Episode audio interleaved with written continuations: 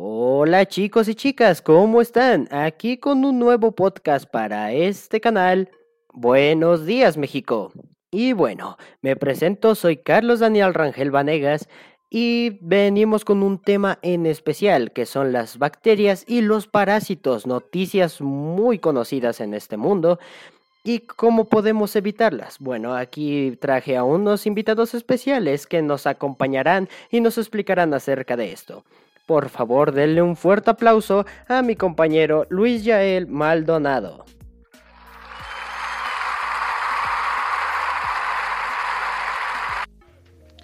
Buenos días, mi Charlie. Muchas gracias. Vengo a decirte las nuevas noticias que han salido esta mañana.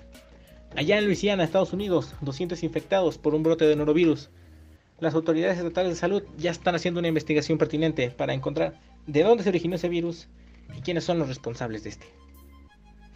Algunas de las medidas por las cuales este virus se pudo haber contagiado fue debido a que algunos de los empleados estaban infectados y no tuvo las medidas de higiene necesarias para poder manipular los alimentos. Por ende, dejó algunas superficies infectadas y algunos comensales se recargaron y tal vez hasta se tocaron la cara.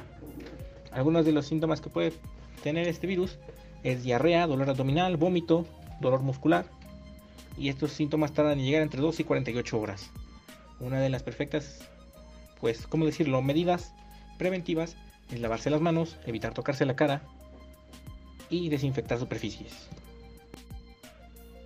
De ahí seguimos hasta España, donde la misma autoridad estatal de salud ha aconsejado que los quesos de la marca Lidl no sean consumidos o incluso si se puede sean devueltos, ya que estos están infectados con listeria.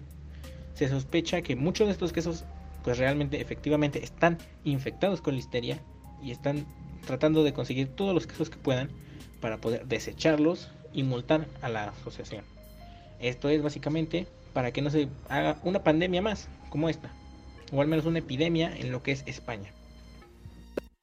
Muchas gracias Yael, no nos damos la idea de cómo pueden pasar estas cosas y la verdad es muy trágico que esto suceda.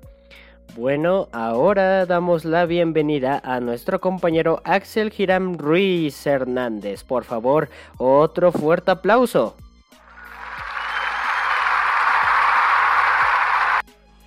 Hola, ¿qué tal Carlos? Muy buenos días, espero te encuentres muy bien y de igual manera a todas las personas que nos estén escuchando el día de hoy. En la primera noticia que les voy a comentar el día de hoy, una persona de 38 años fue ingresada al hospital debido a unos fuertes dolores en el área abdominal y que expulsó de manera oral una larva de aproximadamente 20 milímetros de longitud. Todo esto debido a que fue a comer un plato llamado mariscal, que es pescado crudo con mariscos, y tras examinarlo fue diagnosticado con anisaquiosis. Este es un parásito que se puede evitar usando un pescado adecuado para estas preparaciones, eh, bueno, crudas, ya que no se puede utilizar cualquier pescado, o cocinando a la temperatura correspondiente, que sería de 63 grados por 15 segundos. En otra noticia, en lo que debió ser una linda cena familiar, cuatro integrantes de una familia en Valencia terminan con una fuerte intoxicación. Fueron ingresados al hospital tras unos vómitos incontrolables y se diagnosticó la, bacteria del Staphylococcus aureus tras un cultivo correspondiente. Si una persona es portadora de esta bacteria y toca algún alimento o alguna superficie que después entre en contacto con la comida, es muy fácil propagarla. Por ello hay que imponer un estricto control al manipular alimentos, utilizando redes para el cabello, lavar las manos, evitar contactos innecesarios que no sean con la comida, vaya. Y para finalizar, hay que cuidar eh, a toda la familia de este tipo de parásitos o de bacterias, en especial a los recién nacidos, a los bebés, ya que fue reportado el caso de un niño de 3 meses que tenía alta fiebre y después de esto se agregó diarrea sanguinolenta en el coprocultivo y hemocultivo se dio positivo a Shigella. El principal antecedente de riesgo fue que era alimentado con leche de vaca en polvo preparada con agua potable. Algo tan simple como por ejemplo lavarse las manos o algo así podría prevenir este tipo de bacterias. Y bueno Carlos, muchas gracias por la invitación. Les deseo un excelente día y que con esta información tomen mayores precauciones y cuiden mejor su alimentación. Muchísimas gracias Alex, espero que tú y toda tu familia estén muy bien el día de hoy. Y muchas gracias por asistir a este podcast. Bueno, el día de hoy también tenemos otra invitada especial que se llama Mariana Abigail Rangel. Denle un fuerte aplauso por favor. Y dime Mari, ¿qué nos tienes el día de hoy? Buenos días México y muchas gracias Carlos por la invitación. Y déjame comentarte que se dio a conocer la historia de un joven que murió tras comer tallarines preparados cinco días antes. Esto sucedió por dejarlos a temperatura ambiente provocando una intoxicación por la bacteria Bacillus cereus. Principalmente causa síntomas de diarrea y vómito. La manera de prevenirlo es conservándola en el refrigerador con un máximo de tres días o si se nota que la comida ya no sirve o tiene un mal olor es preferible tirarla a consumirla.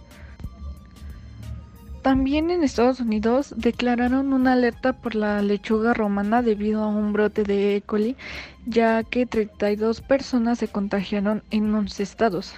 Sus síntomas constan de náuseas o vómito, fuertes cólicos abdominales, diarrea líquida o con mucha sangre, cansancio y fiebre. Se puede prevenir teniendo una higiene correcta al momento de manipular y preparar los alimentos principalmente. Y bueno, esto sería todo. De nuevo, muchas gracias Charlie. Muchísimas gracias Mari por esta información que nos acabas de aportar y ya que nos diste nuevo conocimiento. Y bueno, aquí al otro lado tengo otro nuevo invitado especial y al último, que se llama El Jaime Huerta. Por favor, recibámoslo con un fuerte aplauso.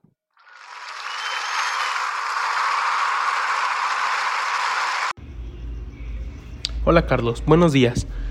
Te comento sobre lo sucedido. Un hombre se saca una solitaria de 5 metros cuando hacía del baño. Esto debido a que había sentido dolor estomacal varios días atrás, sin embargo se percató hasta el momento de ir al baño, donde se dio cuenta y le jaló hasta darse cuenta de lo que tenía. Al acudir al médico le comentaron que había sido por la ingesta de carne de res o de cerdo crudo, o más bien, o poco cocido. Le comentaron que los síntomas más comunes eran náuseas, diarreas o expulsión en heces con huevecillos. Asimismo, le dijeron algunas medidas preventivas como lo son cocinar los alimentos a altas temperaturas mínimas internas o congelar las carnes a menos 20 grados centígrados. En otras noticias, la retiró un escabeche de jabalí por síntomas de botulismo. Se informó a la población que se está realizando una investigación a raíz de dos casos sospechosos de botulismo en Córdoba, asociados al consumo del producto escabeche de jabalí marca Fato en Casa.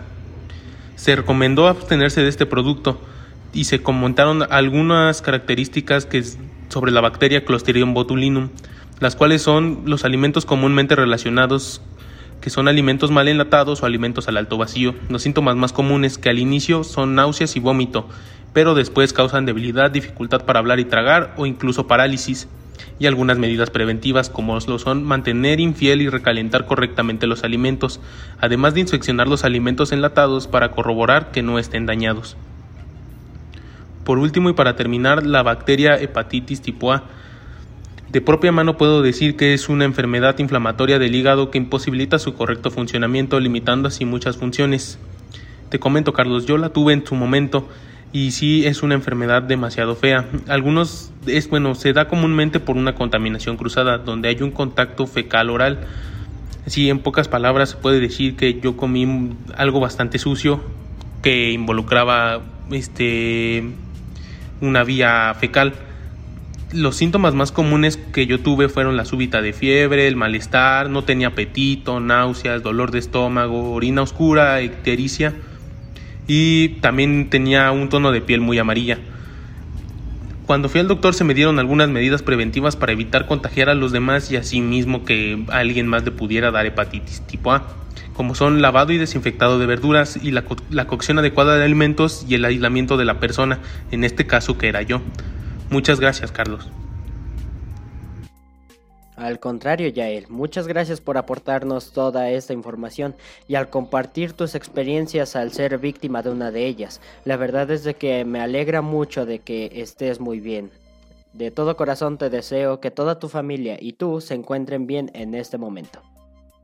Y ahora vengo a compartirles yo unas noticias más para concluir este podcast. Y bueno, se han encontrado casos de salmonela asociados por consumo de duraznos provenientes de una empresa llamada Prima Wagona, la cual la Cofrepris señaló que no tienen reportes aún, pero aún así tratan de cerrar la empresa para poder controlar estos casos severos de salmonela.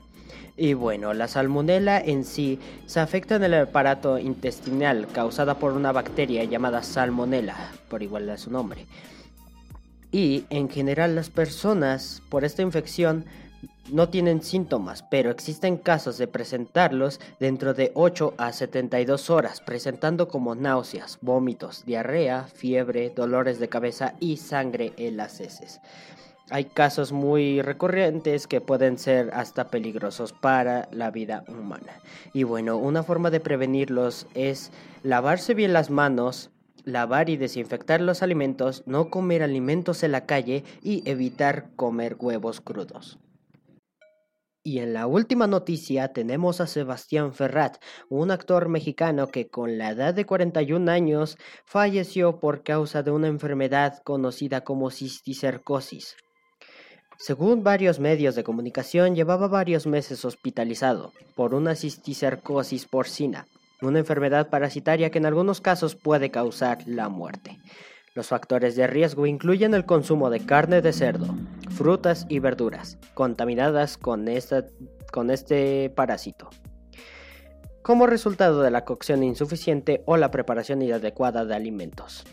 Los síntomas con mucha frecuencia los parásitos permanecen en los músculos y no causan síntomas. Cuando si se presentan síntomas, depende del lugar en el cuerpo donde se encuentra la infección, como por ejemplo en el cerebro, provocando convulsiones, en los ojos, disminución en la visión, en el corazón, provocando ritmo cardíaco anormal que es poco común, y en la columna vertebral, debilidad o cambios en la marcha debido a daños en los nervios de la columna. Y una forma de prevenir este tipo de enfermedades es evitar alimentos que no, estén que no estén lavados, no comer alimentos crudos mientras esté viajando o en alguna parte de su ciudad o país y siempre lave bien las frutas y verduras. Y bueno, ya con estas noticias concluimos este podcast, ya que si no se volverá un poco más largo. Agradezco mucho a mis compañeros que aportaron en este podcast y les deseo un hermoso día.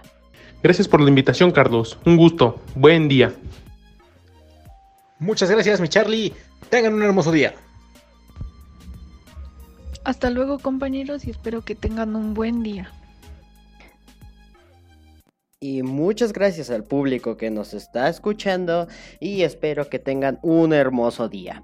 Bueno, aquí nos despedimos y nos vemos hasta la próxima. Esto fue Buenos días México. Hasta la próxima.